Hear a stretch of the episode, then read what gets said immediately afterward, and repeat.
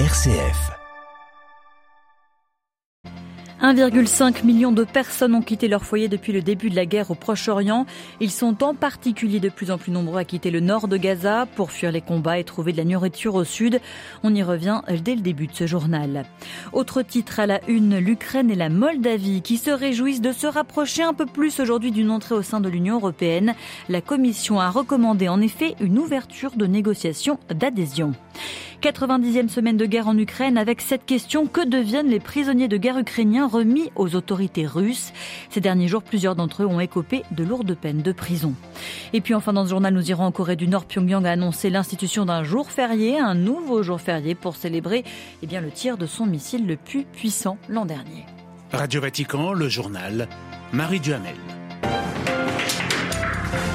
Bonsoir à tous. Au Proche-Orient, Israël annonce resserrer son emprise sur la ville de Gaza dans le nord de l'enclave palestinienne. Une zone que fuient chaque jour des milliers de civils. 15 000 aujourd'hui, c'est trois fois plus qu'hier. Pour le Hamas, c'est une catastrophe humanitaire dont est en partie responsable l'ONU, accusée dans une rare charge d'avoir plié bagage suivi, suivant les conseils et les consignes d'Israël, abandonnant au passage, dit le Hamas, la population de Gaza. Gaza entre combat et drame humanitaire. On fait le point avec Valérie Ferrand. Des combats d'une extrême violence se poursuivent depuis plus de deux semaines entre les factions palestiniennes et l'armée israélienne qui tente de pénétrer aussi profondément que possible à l'intérieur de la bande de Gaza.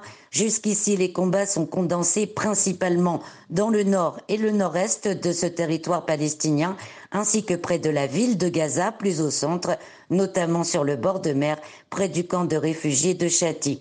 Israël poursuit parallèlement son plan consistant à vider toute la région nord de ses habitants palestiniens poussée vers celle du sud de Ragnonès et de Rafah, à la frontière avec l'Égypte.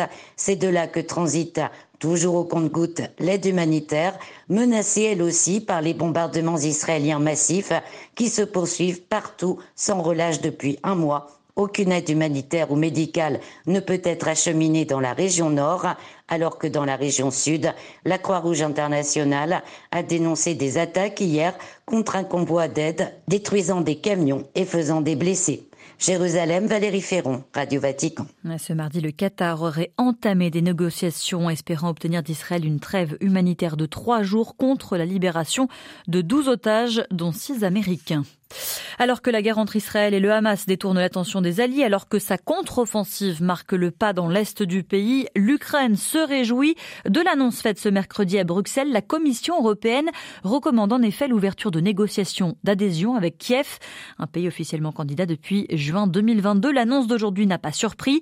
Il n'y avait en effet plus beaucoup de suspense depuis le voyage samedi dernier d'Ursula von der Leyen à Kiev. La présidente de la Commission avait souligné les immenses progrès accomplis par l'Ukraine. Les explications de Pierre Benazé. La présidente de la Commission, Ursula von der Leyen, affirme qu'une Europe élargie sera un moteur de paix et de prospérité.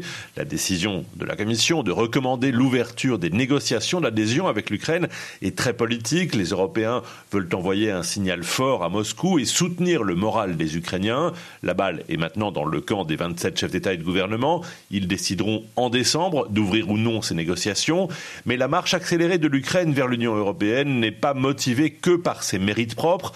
Commission avait établi sept critères initiaux, dont quatre ont été remplis déjà, sur l'indépendance de la justice et des médias, ainsi que le blanchiment. En revanche, il reste du travail sur le respect des minorités nationales, sur la lutte contre l'influence des oligarques et sur la lutte anticorruption. Malgré tout, la Commission note dans ces domaines de nombreux progrès, comme par exemple le fait que plus de 200 personnes sont actuellement poursuivies pour des faits de corruption. Dans les autres domaines, qui constitueront les 35 chapitres qui rythment des négociations, d'adhésion, la Commission estime voir déjà de nombreuses avancées sur l'agriculture, le marché intérieur ou la compétitivité. Pierre Benazet, Bruxelles. RFI pour Radio Vatican. ce mercredi, neuf autres pays étaient aussi passés au crible. La Turquie, six pays des Balkans, la Moldavie, la Géorgie. Tbilissi qui se réjouit, la présidente Zoura Bishvili peut se targuer en effet d'une bonne nouvelle. La Commission recommande de lui attribuer officiellement le statut de pays candidat, tandis qu'à l'instar de l'Ukraine, je vous le disais en titre, la Moldavie reçoit aussi le feu vert pour l'ouverture de négociations.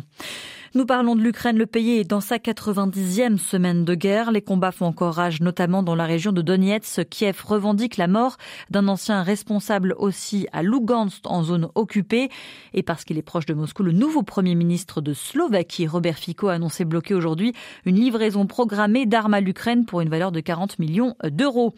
Et puis on en parle peu. On en parle peu et il est incertain. Qu'en est-il du sort des prisonniers de guerre ukrainiens détenus en Russie depuis quelques mois?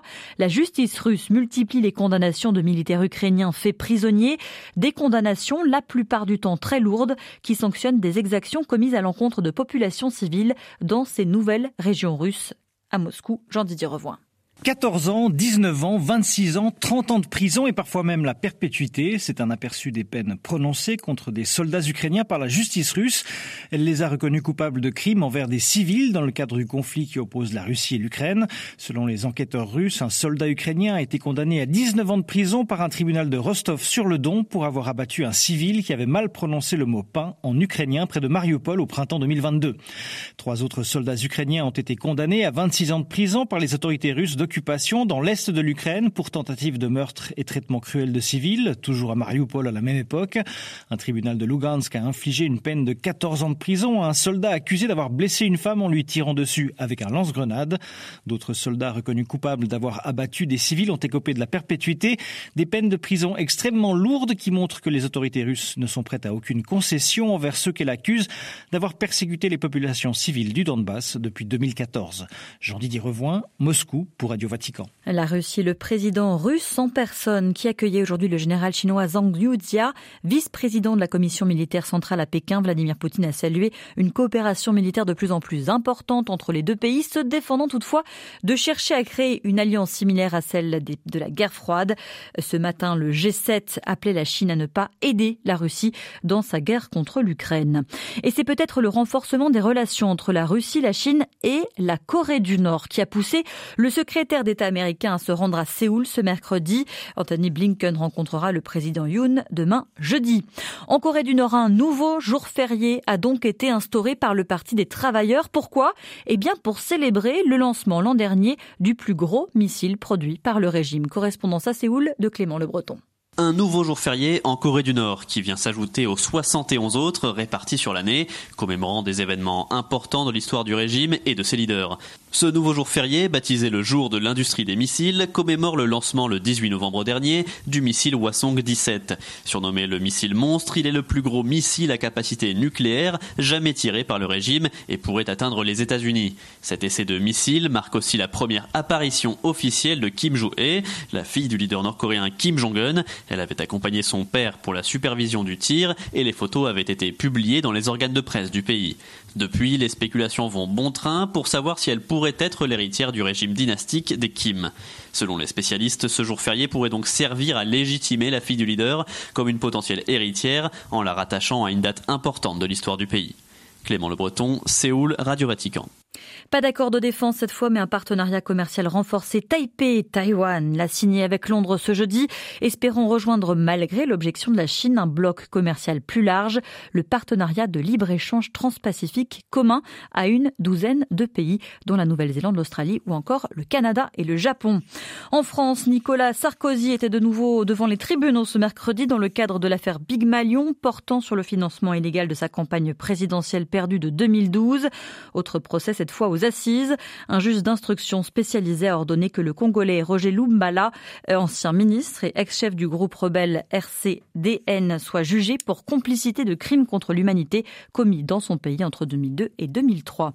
Et puis toujours en France, les évêques ont achevé leur plénière d'automne à Lourdes. Deux déclarations ont été signées. La première défend le droit à la vie, alors que le gouvernement souhaite inscrire l'IVG dans la Constitution. Le second concerne le projet de loi sur l'immigration actuellement débattu au Parlement.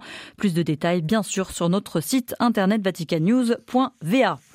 Au Vatican, le pape a poursuivi son cycle de catéchèse aujourd'hui sur la passion pour l'évangélisation, s'arrêtant ce mercredi sur une figure française, l'essayiste et poétesse Madeleine Debrel.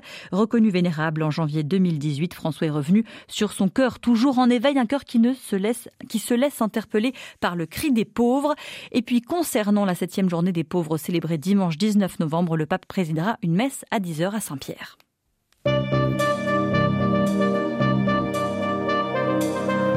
Voilà, c'est la fin de ce journal. Merci de l'avoir suivi. L'actualité revient demain matin à 8h30. Excellente soirée à tous.